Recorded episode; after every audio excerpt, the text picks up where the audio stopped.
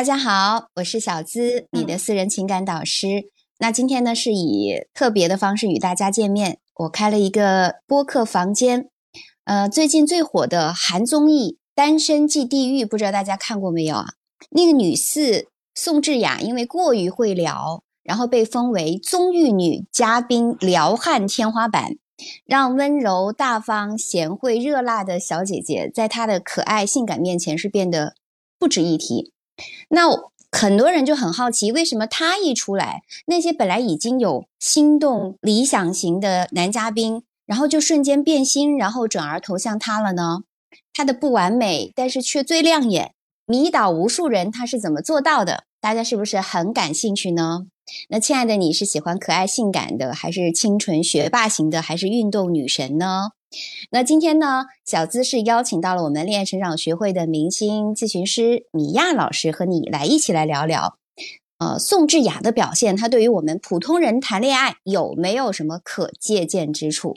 首先来邀请米娅老师，米娅你好，Hello Hello，小资你好。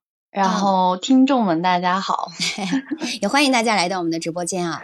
我知道明艳老师在喜马拉雅也有做节目，也专门做过一档这个关于宋智雅的节目。你在节目里面是表达了一个什么样的观点？对对对，因为这个宋智雅的这个话题最近还真的挺火的哈，突然像刮起了一阵龙卷风。然后我也是听咱们新媒体部的小姐妹们给我安利，然后我在网上看了几段那个小的视频。所以我觉得这个切入点还是挺多的，嗯，然后我我不知道你关注他最开始是因为什么点，因为我的喜马拉雅的专辑更多的是写沟通类的哈，我可能就是从沟通的角度上去呃发现了三个点吧，然后等一下也可以跟大家分享一下，嗯，对我是因为看到热搜，最近不是这个话题很，今天还是上热搜了，然后他因为穿了那个。仿名牌，然后发现是冒牌的，然后去写手写信去道歉，最近都挺火的。然后他们在节目里面就是呃两个人成对儿的那个嘉宾呢，然后那个男嘉宾取取关了他，然后还有一顿的发言。那我觉得就这个综艺而言，他在里面的表现的确是值得很多女生去借鉴，以及让我怦然心动的。我特别去追了这个综艺，我在 B 站去追的，然后现在看了有四集吧。我觉得首先就是她，当然是漂亮的外表嘛，是非常有亮点的。因为实际上里面有四个女嘉宾啊，你可能是看的那个小视频是吧？它里面其实是有小视频，有四个女嘉宾，其实都是非常好看的。但是只要站在一起，你就永远看到的是宋智雅。我觉得首先最重要的是她的妆容非常的有辨识度，她的穿的很华丽夸张。然后仔细一看，你会发现，就是她在其实，在妆容上，她是制造了一些矛盾点的。她整张的脸看上去就是很有魅惑力，很吸睛。她那种眼睛大大的，我们大家看了她那个，不管是照片还是动态图还是小视频，下巴短短的，整个五官就是那种有一种无辜的幼态的感觉，有没有？但她的那个化妆的那个技巧，确实还是因为她自己是好像是美妆博主啊。他画了一个就是比较略宽一点的眼距，然后那个眼尾还拖得长长的，就是有还有一点这种狡黠的弧度，有一种猫性的一种慵懒感，然后有一种狐狸的这种这种性感。呃，而且我最重要的一点就是他他的那种眨一下眼睛啊，然后就会觉得说，哎，又勾人，同时又会显得很漫不经心。他在外表上的确就是很很抓人了。哦哦哦。我你首先关注的是外表是吧？对对，就是你看咱俩关注的点还真的不太一样，因为我最开始关注的时候，我我关注的是这个人给我的整体的感觉，我会觉得说，我会觉得这个人他呃用用一个就是大家比较通俗的形容词吧去形容，就是之前的话可能呃。亚洲的男性更喜欢那种白瘦幼的类型，就是像小白兔一样的女孩，嗯，对吧？可爱清纯的。宋智雅她不是，她有一点像，对她有一点像野猫，就是小野猫的类型，有有有有有有，对吧？就她有一点小野性在里面，嗯。然后，然后其实单从外表来看，她并不是那种就是天生的美女，或者是特别精致的那种人，对对吧？对，是她主要是靠后天的。她的那个小动作很多。对对，他对对对，就像你说的，他他很会化妆，然后后天装扮装扮的又很好。就是他如果完全不化妆的话，我觉得可能连我们普通女生还不如。嗯，就给我的感觉哈，没没卸过妆。然后，但是他真的是很，但是就是你看他五官的底子就并不是那种完全的大美女。好，然后然后他在给人的那种感觉的时候，那个点我跟你的感受是一样的，就是他会很很很精致的去搞一些小的动作。就比如说啊，一个小眼神啦，一个小动作啦，然后就是整天凹着造型啊，然后就摆出来的那个样子，就是时时刻刻给人的感觉是精致的。对，说到这个点的话，我倒是觉得他没有那种特别凹造型的感觉，因为我正好看到是第一集还是第二集里头啊。他跟那个男嘉宾坐那儿没有话聊的时候，如果是我，我如果是我的话，或者其他的很多我们，特别是国内的很多女生会很紧张，会坐的端端正正的，不知道该说什么。然后他就是坐在一个呃，坐在那个沙滩上嘛，然后拿着这把伞，然后就动啊动啊，然后那个脚也撩撩撩的，就觉得哇，就很轻松很自然，就给人的感觉他时刻都很松弛。对他的这个松弛是不是一种表现出来的？咱们还需要再考证一下啊。嗯，就是在我看来，我更觉得这是一种刻意表现出来的状态，不是那种，就是他给人带来的那个感觉肯定是对的。嗯嗯，但是不见得是他发自本本心的那种状态哈。不不是说就是好还是不好，只是说大家可以借鉴一下。如果说咱们在社交圈子里面有你喜欢的男生。嗯，能能表现出来这样的状态肯定是加分的，对对对，是的。但不是所有人都能表现出来，所以所以我们今天讨论的就是它的这个核心是什么？看看我们有什么可以借鉴的。因为我为什么找米娅老师做今天的节我们这个录播的嘉宾，就是你给我的感觉就是属于这种。很轻松，然后呢，也有这种猫性的小野猫的这种俏皮感。因为你，你，你还记得你在跟我们做分享的时候，你又会讲到你是怎么聊到你老公的，就是你的这个技这个技术是非常 值得大家去学习的。哦。怪不得呢！刚才你你说你观察宋智雅的时候，觉得她是松弛，然后我说这个松弛是表演出来的，因为我是表演出来的。啊，对，我是觉得她有一种美而自知，他有一种美而自知的感觉。那个他在里面说，你知道他说了什么话吗？嗯，他说如果要是呃，就是如果要比的话，这里没有就是没有女生可以赢过我，但他的那个状态是。很轻松的表达的，他不是那种很狠的劲儿，但马上他还歪个头，就显得很可爱。就是他的他的那种自信，收放自如，对，收放自如。他就是很知道我自己美在哪里，然后很有目的的、有计划的去把这种美去放大了。我觉得他这是他的显得那么有自信和大方的来源。嗯嗯嗯，对这一点我也特别认同，因为。就像咱们平时接触大量的这个女性的学员也是这样，就是我觉得所有的人把握不好的就是这个度，嗯，就像你说的，如果说呃我跟别人说，我觉得我有自信赢过所有的人，这样的话拿出来，它本身就是有一定的攻击性，对，然后你怎么样把这个攻击性化成一个柔性的东西，这个就是尺度问题，这个就是纯技术的东西。哎，我跟你学一下，然后怎怎么怎么说的啊？他他是他是说的什么呢？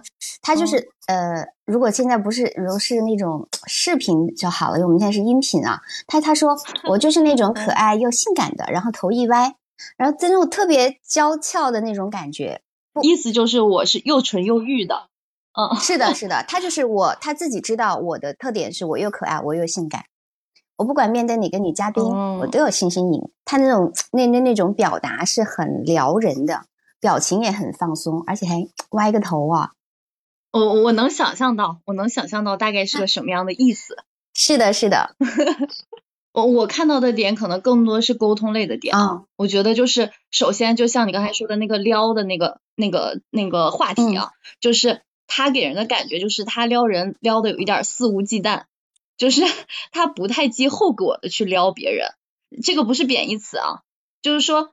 他很大胆的去说一些东西，我我记得我看过一个小视频的片段，他跟男生说啊，我就最喜欢你，就是是的，他会直视对方说，我喜欢你，我就最喜欢你，对，然后还跟人家说，要跟人家说你很性感什么的，对对对对，你有印象？我有印象，因为我我看了完整的视频，男一说，哎，你怎么会选择我？然后如果说是我的话，说实话，我、嗯我心里也会忐忑，好多女生都会忐忑嘛。然后，然后我大概率会说，哎，你觉得呢？嗯你为什么选择我啊？对吧？可能会把这个球抛出抛回去，也不一定。嗯这种情况是看似掌握了主动权，对吧？实际上代表了我们的一种回避和示弱嘛。嗯他我们只能够根据男生的回答，然后进入下一个阶段的聊天。但宋智雅没有，所以你刚刚讲的这个点特别对，值得我觉得值得我学习，就是毫不犹豫回答，因为我喜欢你呀。是就是主是场反而这个就在他这边落到实际里面，对，落到实际里面，对对对，落到实际里面，我们好多好多的学员，我不知道你有没有带过这样的学员，有就所有的学员都会问我一个问题啊，老师这样说不会暴露需求感吗？对对吧就是 不敢说，不敢表很达。怕暴露需求感。是你别说这么大胆的话，就是稍微带一点点，就是说示好啊，或者说夸对方的话，都不好意思说。是啊，他哪怕说就是嗯关心、关心的话，他们也不敢说，对对吧？这个就是我觉得很多人都缺的就西。内女性的内心戏太多，那当然也是一种不自信的表现，当然是跟我们传统的教育观念有关的、啊。他会不嗯会、呃觉得我太喜欢他呀？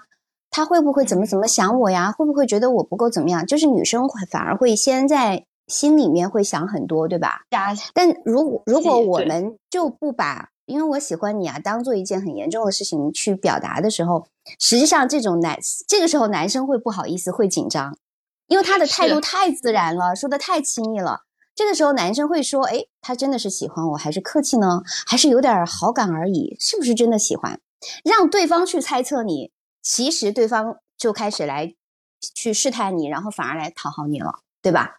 对，这是一种化被动为主动的方法。我觉得、嗯这个是我尤为觉得很很欣赏他的一个点啊，也是值得跟大多数人去推广的。大多数女生，嗯，我们在互聊的时候，其嗯实啊，我觉得最有效的一个推进关系，也是能够让女生完全掌握主动权的方式，就是你发一个直球，就反而会比那种讨嗯好啊、这种试探可能会更好，因为你更自信嘛，你更坦然嘛，对吧？嗯嗯，呃，然后关于这个点的话，我也再多说几个哈。嗯就是在他表现的时候，其实他用了一个背后的有一个逻辑，嗯就是他在主动去向男生示好的时候，男生感受到的是一个情绪蹭一下起来了，对吧？对，但是他后面的话就不会让男生持续的，就是一直围绕在这样的状态里面。那咱们大多数普通女生可能把握不好的一个度，嗯就是说，哎，老师跟我说了，我可以主动去示好，那我就整天围着他去夸他，然后去说他这个好，说他那个好什么的。那这个时候又用错了，就是大大多数人其实把握不好的是这个度，就是你在最开始的时候能够撩拨起来对方的一个态度也好呀，情绪也好呀，让他觉得说，哎哎，我是不是被你喜欢了？回头之后，宋智雅她转身又跟别人好了，对吧？嗯这一个情绪的大落差又下来了，所以这个可能是更让别人去在他身上觉得很迷的点，就是他总搞不清他到底是喜欢我还是不喜欢我。对，然后，对，正因为有这个情绪的一个落差，所以就导致别人可能会一直去惦记他这个人到底是什么样的一个情况，对，尤其是，嗯，尤其是在这样的公众场合，我能够当众毫不避讳的说，我我表达我对你的一个好感，我对你的一个欣赏，嗯，真的是一个挺好用的招，是所以就是，啊，嗯，这一点跟大家分享一下。对我我嗯正好讲到这一点，说我特别，然后我就接着讲啊，就是我因为嗯我昨天看了第四集，哈哈，昨天晚上工作完我又嗯去刷了第四集，我让我特别觉得很很聊很燃的，就是昨天就是你刚刚讲的那点，那个男一以为他喜欢他嘛，然后实际上他在第二轮的时候，他选择了那个奶狗弟弟，叫做那个嗯崔时训。然后他就是很直接，就嗯是当男生很直接的表达我喜欢你的时候，你知道他他他怎么说吗？他也不会故作高冷去推拉，而是直接问：“真的很嗯心动吗？”然后男男四是 怎么说？他他就是害羞承认，嗯，是的。然后他还继续说：“哎，光这样你就觉得可爱了吗？那你以后会被我迷晕的。”哇塞，有没有有没有觉得哇，啊？太撩了，真的是这样的。嗯，我们女生都觉得撩，何况是男生呢？对你刚才说的这个点，其实我在我的那个文章里面也写了，嗯就是他可能更多的在这个背后，更多的给人的一种感受是，他可以迎面接上别人的球。对，我们刚才说的第一点，如果是发球的话，那第二点是他接球的技术，对吧？他可以直接迎面接上这个球。那像咱们呃很多的一些普通的女生，假如说一个男生说我喜欢你，这个普通的女生大大概率的动作就是低下头害羞，然后说哎呀哪有哪有，我鼻子很丑的，或者是我腿很粗的，就是好多学员是这样子的，很多女生都会情不自禁的把自己这个。不自信的点，第一时间暴露在别人的喜欢之下，然后长时间呢，对方就会被你互动的说，哇，他果然鼻子很丑，或者说他果然腿很粗，就是这是一对这种是一种接球的艺术，就结合咱们刚才说的发球的那个点啊，他他反而是就是对方给他发了一个球，他在那个油上面再点了一把火。给人的是这种感觉，是不是？对，然后最后又让别人得不到。对，光是这样你就觉得可爱了，那你以后会被我迷晕的。哇，想想就觉得这句话很撩人，有没有？嗯嗯嗯，画大饼，画大饼。对，还有一点就是，呃，比如说男生夸夸她漂亮，如果嗯男生夸你漂亮，你会怎么说？我一般分人吧，如果是 如果是年轻的，我就会说，那你挺有眼光的。对我如果是我的话，我也会直接说啊，谢谢啊，谢谢你的夸奖什么的，对不对？也一会儿邀请大家能够上麦啊，跟我们来互动。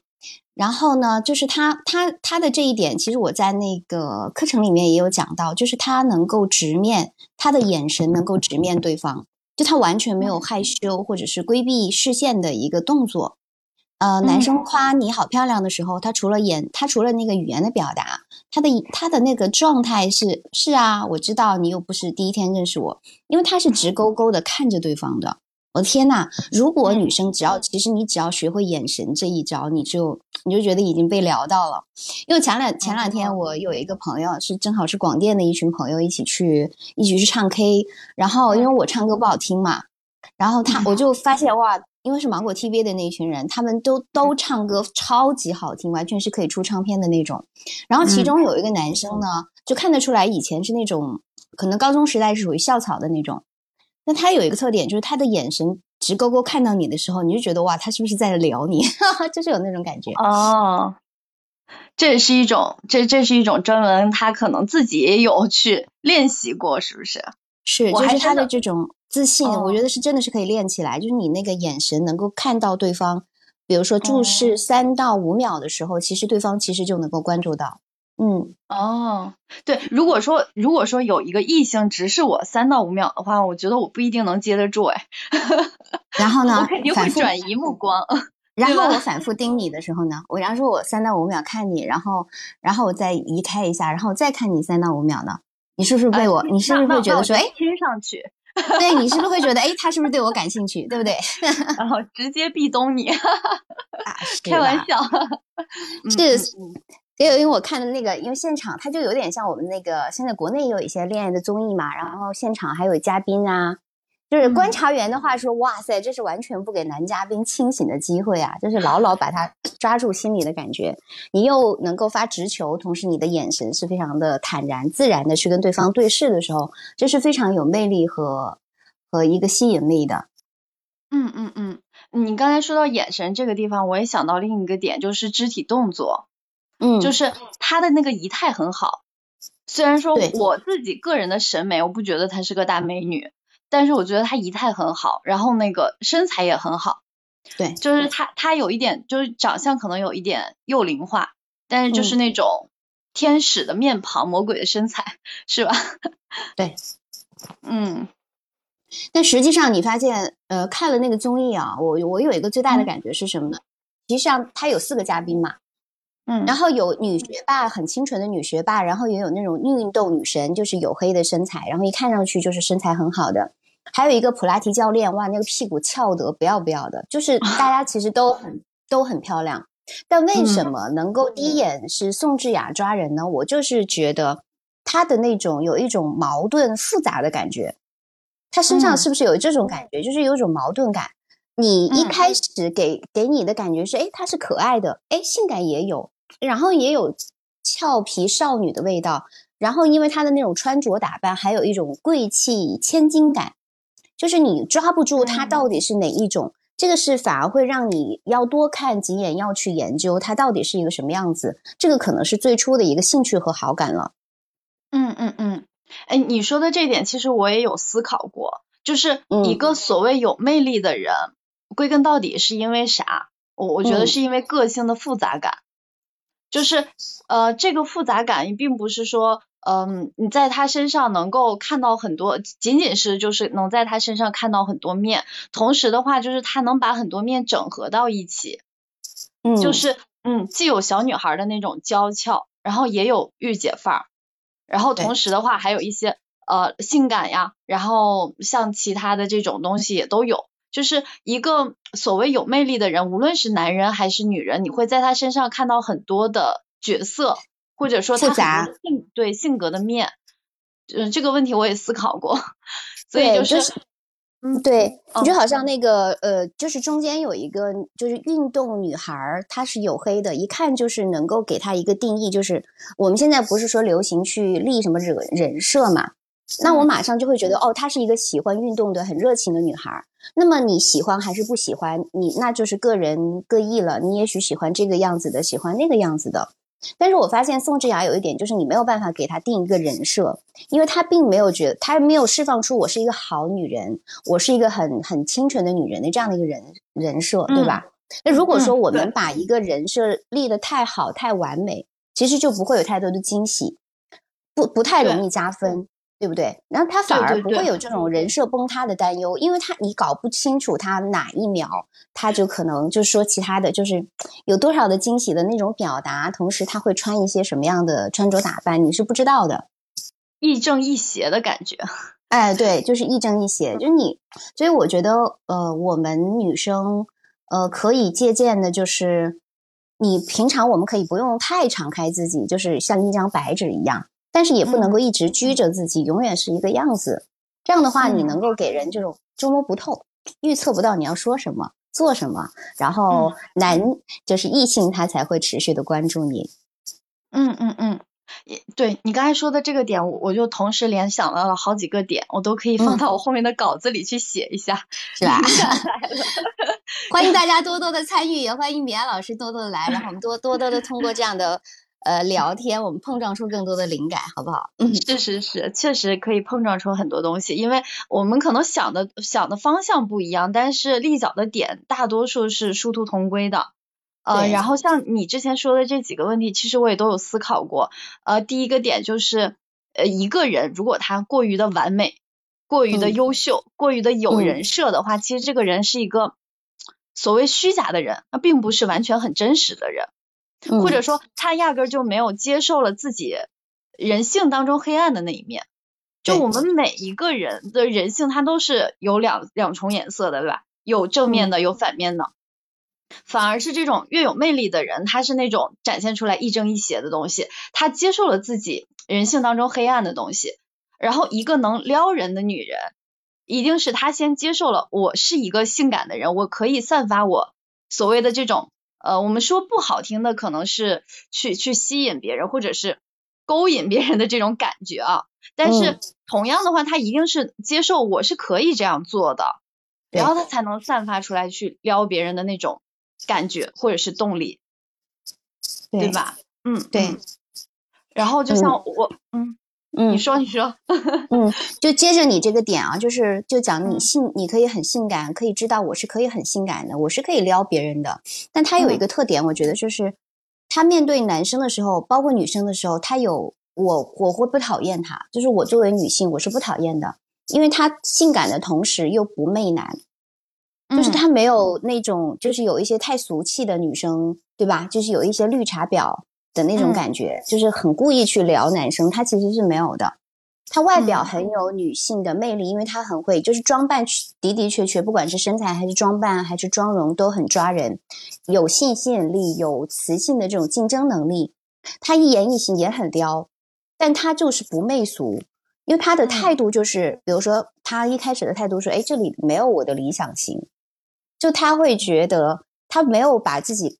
呃，就是也他，因为他下一秒说什么？哎呀，刚刚见面也不了解，还是得相处看看。就他一方面没有给我们同性很强的一种戒心和敌意，另一方面他实际上会让男性啊，会生出这种好胜心和征服欲，是真的吗？我不信，那我倒要看看我能不能够用我的魅力彻底的征服你。嗯，呃，你的这个话题我也挺感兴趣的，因为 对，因为我觉得就是让一个男人喜欢我很容易，但是让一个女人喜就就是让一个同性喜欢一个女人的话，这个就是高级感的所在。所以就是你刚才对你刚才说就是。嗯，你在看他节目的时候，不会觉得他是绿茶婊，或者也不会不喜欢他。那我也想问一下，就是为啥你会觉得就是这样的人会让你呃没有跟他有竞争的感觉，或者是说嗯在他身上有什么特别的点吗？当然，我是作为一个旁观者和听就是观众的角度，我跟在场的女嘉宾不一样。如果我是同样竞争的女嘉宾，可能就默默较劲，肯定是会有的嘛。对 对对对对，这个肯定会有，因为大家是一个相亲的类似于这种节目嘛。那对于我们一个观众来说，他没有让我很讨厌，是因为他在撩拨的同时，他让我赏心悦目，他没有那种很就是很很心机的表现。他没有反差感，说当人一面，背套背后又做一面，啊，他没有这个部分。对对对，哎，我记我记得咱们，呃，我小的时候吧，我不暴露年龄了，就是就是青春期的时候看那种偶像剧，不经常有一个蛇蝎心肠的女二号嘛，就是。那那种女二号，就是看着电视剧也会很讨厌她，就觉得特特别茶或者是特别婊的感觉。对，就是之所以在宋智雅身上没有这个感觉，可能更多的是她没有去掩饰自己，就是那个小坏的一面，嗯，所谓的那种邪的一面，是不是？对，嗯呃，所有的就是大家交流的时候，她都还算是比较的 open 的。然后也很就是做事儿的时候也不会定也不会很端着，就是该努力的时候，他他也很努力的去做饭，因为他们在那个岛上嘛，他们会要去自己去做饭，然后大家一起齐心协力。他该挑水的时候也去挑水，就还是蛮，呃，就是就是还算是蛮贤惠勤劳的这一面都会有。同时呢，他又会嗯又很漂亮，那那男性当然是非常喜欢的了。嗯，不做作，主要还是有个点。对他，他对对，他不太做作。对你这个总结的特别好。对，是我比较感兴趣，因为我我觉得就是能征服同性的人，这个是可以值得学习一下的，所以就多问了几点。嗯，所以他的这种美是美而自知，我知道我美在哪里，那我就去释放我的美就好了。那同时，他我不伤害别人，我不会使坏啊。有一些有一些女生可能要么就过于保守，要么呢就过于清纯。对吧？所以我今天有一个话题是：那你喜欢呃美丽、性感、可爱、性感的，还是运动女神，还是清纯学霸？因为里面有一个有一个女一号是那个很清纯的，就是我们韩国比较传统的那种，也是比较普遍的那种清纯氧气美少女的那种感觉，全是粉粉嫩嫩的这种小碎花的，完完全全的清纯小白。她的杀伤力，呃，对比起来的话，就会觉得哇，太完美了，就是会觉得。哎，就是有那种很清纯、很温和，然后都你好我好大家好的那种感觉，所以反而反而宋智雅给我的感觉就是，嗯，她没有没有的那种极致的某一个点上，她就是我们刚刚讲到那很有那种复杂又性感的感觉。嗯嗯嗯，哎，像你说的这种小白兔的女生，呃，找咱们做咨询的也不少，就是。这样的小白兔的女生，在于就是她可能从小就是一个乖乖女的状态，然后习惯性的把自己的深层次的本我的一面压抑起来，所以表现出来的你好我好大家都好，然后展现出来的完全没有攻击性，反而在现在的社会里面不是那么受欢迎。如果是完全的男权社会，可能这样的人是最受欢迎的。但是以现在的社会复杂的环境，好像大家的这个审美取向也更趋向于复杂的女性。我觉得啊，嗯，对，大家好像会更会喜欢这种多元化的，而不是我们会以为的就是那种投简历似的。什么叫投简历似的？就是我可能呃学业很好，我很优秀，我非常的。呃，就是我文化程度很高，收入也很高。你像我们学员其实是会非常多的，很优秀，也很漂亮。为什么没有异性缘？其实是不是长得不好看，是因为他们会坐以待毙，他们会让人觉得，哎，嗯，没有什么，就是进攻的，是不是那种占有欲、进攻的那种倾向，是不是？对不对？攻击性，攻击性没有，对，完全没有。嗯，我我们我我自认为啊，我们所谓的就是无论男性还是女性，嗯，核心的能够去吸引异性的吸引力，就是那种魅力，这都是来自于攻击性。就一个人，他如对他如果没有攻击性的话，他是没有魅力的。嗯，就像是比如说一个人，他从来不跟你发生冲突，在亲密关系里面啊，他从来不跟你发生冲突，或者说他也不跟身边的人发生冲突，看上去是个老好人，但是这样的人你对他喜欢不起来，对对吧？相反是，就比如说一个女孩在你身边叽叽喳喳，或者说一个男生他有时候也会闹脾气，也会急。也会急躁什么的，你会觉得这个人他更真实，然后会更愿意去接近后面的这样的人，对吧？嗯，这个就可能是我们所说的一叫做什么新鲜感，是不是？就是你会有有一种新鲜感的感觉，而且它是来自于，我觉得是一种张扬的生命力，它是永远充满热情的，对吧？对，它不是那种像艺术品一样很完美的静态展示的哪一面都很好，而是应该动起来。就生活当中，你可以去发现更多的美好。所以讲到这个点，那我们如何成为这样的女生呢？嗯，对你刚才说的这几个点都很很切重点哈，就是因为因为我们经常会碰见这样的人，所以就是我如果说我遇到这样的学员，我会先建议他们把自己先整理一下。就是这样的人，不代表说他表面上没有跟别人发生冲突，不代表说他内心没有冲突，而他更多选择的一种方式是压抑了自己。所以你要要去整理的是自己过往压抑的部分，比如说通过一个事件能够引发他情绪的事件去切入进去，呃，这个事情为什么会引起你的情绪？你真正的需求是什么？那你为啥不敢去表达你的需求？表达出来需求之后会怎么样？你在担心什么？尝，然后建议他尝试去表达自己的需求。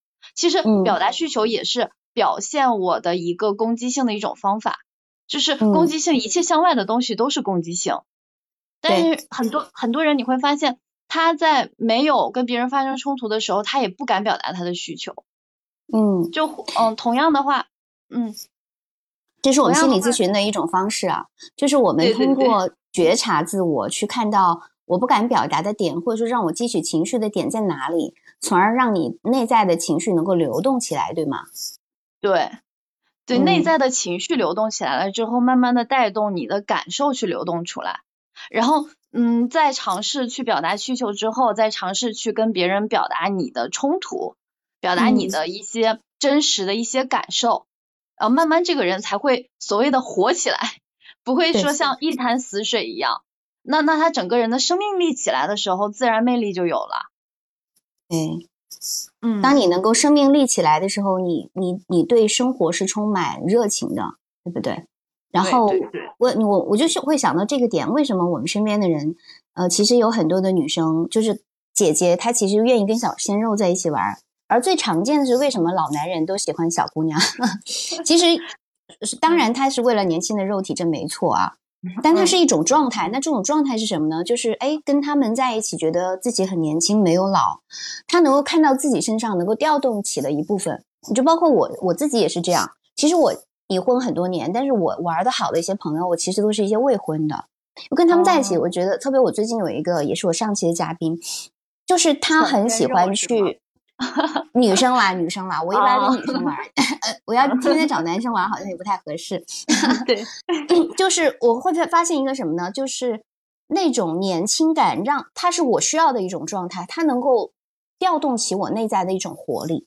我跟他在一起，我会觉得我也是很年轻的十八岁的小女生的这样的一种状态。对，生命力是可以互相感染的。就你刚才抓的这个点就特别好，因为我觉得。正好切中我刚才说的那个点，为什么我们有生命力了才会有魅力？你有了魅力就会吸引别人啊，就像是，嗯，你跟你的朋友在一起的时候，你也会感觉跟他在一起很开心，这就是吸引力嘛。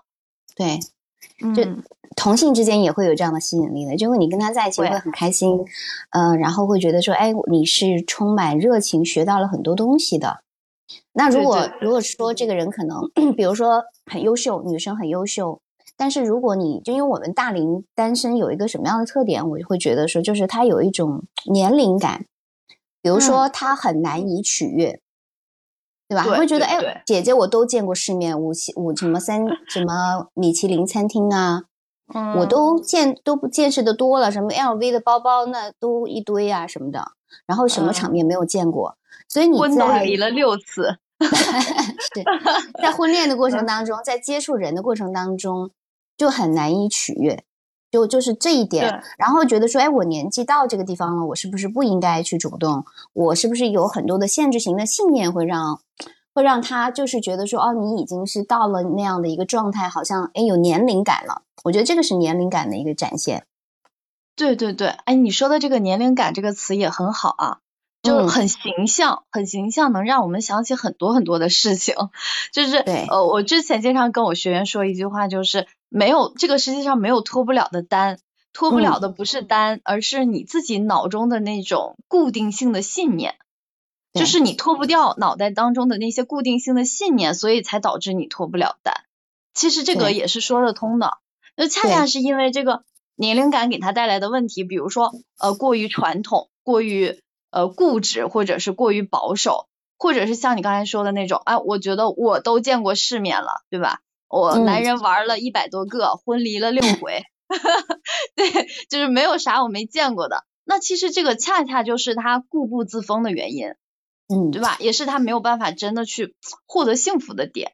对，这是我们从咨询当中总结出来的一个经验。还有一个点是，嗯，因为我们接触的都还算是嗯高知的、高智商的，然后收入也比较高的，就是在这个部分高价值的群体。那么现在会有，因为我我知道，因为我们现在 录播间有好多的人，好多的都是高知群体。那么像我们学员当中，其实他们的收入也很高，很有优秀。那在婚恋的时候，其实每个人其实他都是有需求的，就是我希望能够呃和人有亲密的连接感，我是渴望这部分温暖的。但有的时候会就是会有一个什么样的感觉，就是他应该来主动啊，他为什么不主动呢？不应该是他来追我吗？有一种被追求的心态，有没有？你的学员当中会不会有这么多的一个情况？有啊，有好多，就是工作当中经常碰见这样的人嘛。然后，而且还有一个点啊，就是这样的人呢，一般的人如果真的对他示好了，他又觉得嗯不太不太喜欢，或者是不太满意。其实这两个现象是同步发生的，就是呃，我们站在精神分析的角度上去看这件事情，就是他潜意识里面压根就不想建立一段真实的亲密关系，所以就是表面上好像他在顾虑这个顾虑那个，但实际上他压根就不想走出那一步。为什么呢？呃，这个有很多原因啊，就比如说，呃，潜意识里面呢，可能就是说童年形成的一些信念，呃，生长的个人生长的环境里面给他造成的这种固有的信念，也都有可能。嗯，就是不知道在什么时候他已经形成了这个点，每个人的点是不一样的，但是表现形式很类似。所以我也经常跟他们说，我说那如果你这个情况的话，就只能等入室抢劫的人，对吧？他让他去干嘛，他都不想去，而且好多的理由，对，就是出个门都很难。那你这样只能碰到或者送外卖的、送快递的，你还瞧不上，那等入室抢劫的来，所以就是这种是很难的去突破。那只有说点对点的去去找到他们为什么恐惧、不愿意出去接触人的原因。